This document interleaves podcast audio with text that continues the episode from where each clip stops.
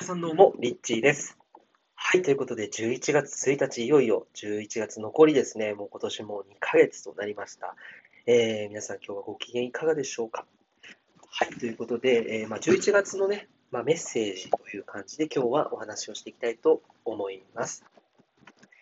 えーもうすでにね、2021年の流れがもう始まっているなっていうふうにね、ここ最近感じているんですけれども、えー皆さんは2021年に向けて何か準備をしていますでしょうか？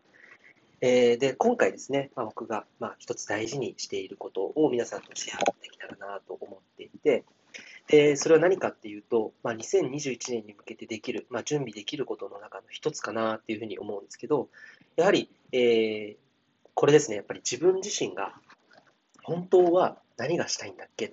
ていうことなんです。本当は自分って何がしたいんだろうっていうことを明確にするっていうことが、えーすごくあのよりね、有意義な2021年を過ごすにあたって、えー大切な、えー考え方なのかなっていうふうに、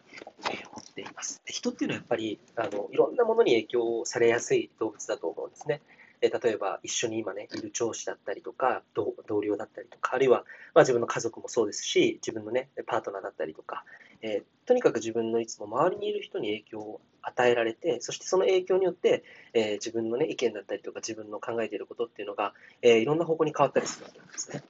で、やはりその、常に自分軸に戻る、うん、その自分軸に戻るっていう上で、えーそのこれからあなたが本当にしたいこと、その要するにこれはなんか実現したいことは何とかそういう話じゃなくて、本当に自分が充実感を味わえているとき、本当に人生が豊かだなって思えるようなその瞬間、それって何をしているときなんだろうっていう、ものすごく、あの、なんていうんだろうな、その、どういうものを叶えたいとかっていう、えーなんかこう、夢リストとかそういうので、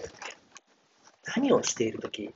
自分って本当に心の底から幸せを感じているのかっていうところを、まあ、自分自身が分かっている状態であるかっていうのがすごく、えーより幸せで、より満たされた2021年、より有意義な、ね、1年を過ごすために、えー大事な考え方だというふうに思います。なので、じゃあそれどうやったらね、見つけられるのっていう話だと思うんですけど、僕は結構その、自分自身の過去をよく振り返ったりしています。で、それは都度やっているんですけれども、やはりその自分が過去でね、一番、えーなんだろう、こう、溢れるほど幸せを感じたときっ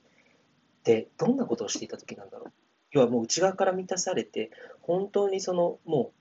う、いや、それをやっているだけでこう幸せだなとか、そういう瞬間を味わっているときって本当に最高だなって思える瞬間。えーそれが過去にね、皆さんにもあったと思うんです。それが、よりその、現実的にこれからの未来をね、えーその幸せな未来をクリエイトしていくのにもすごく大きなヒントになると思うんです。で、なぜならば、やはりその、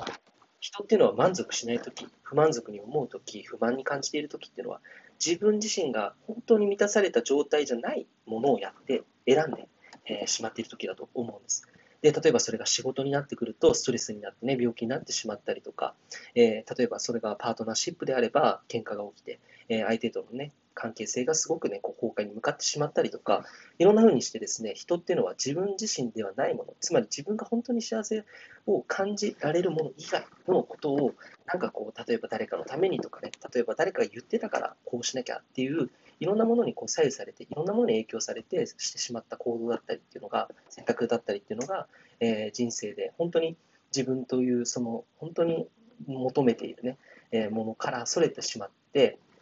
望んでいない結果っていうのを生み出してしまうので、えー一番その根本、そもそもね、そもそも論として、自分って本当は何が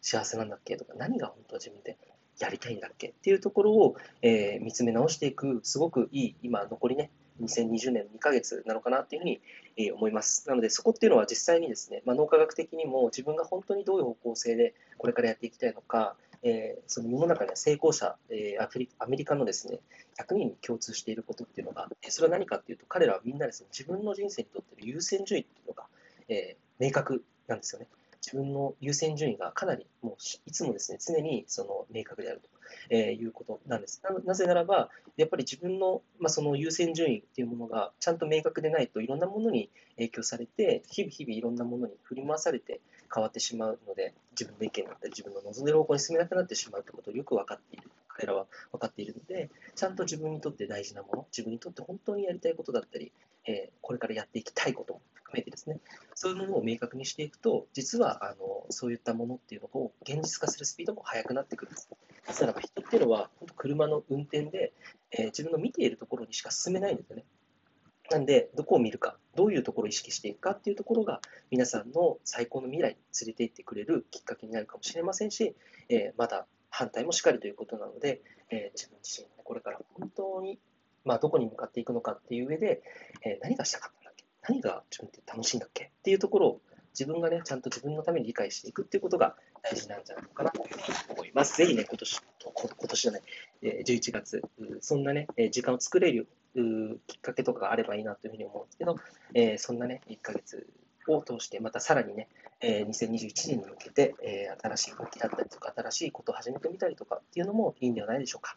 はい、ということで、え、また今月も頑張っていきましょう。ということで、いつもありがとうございます。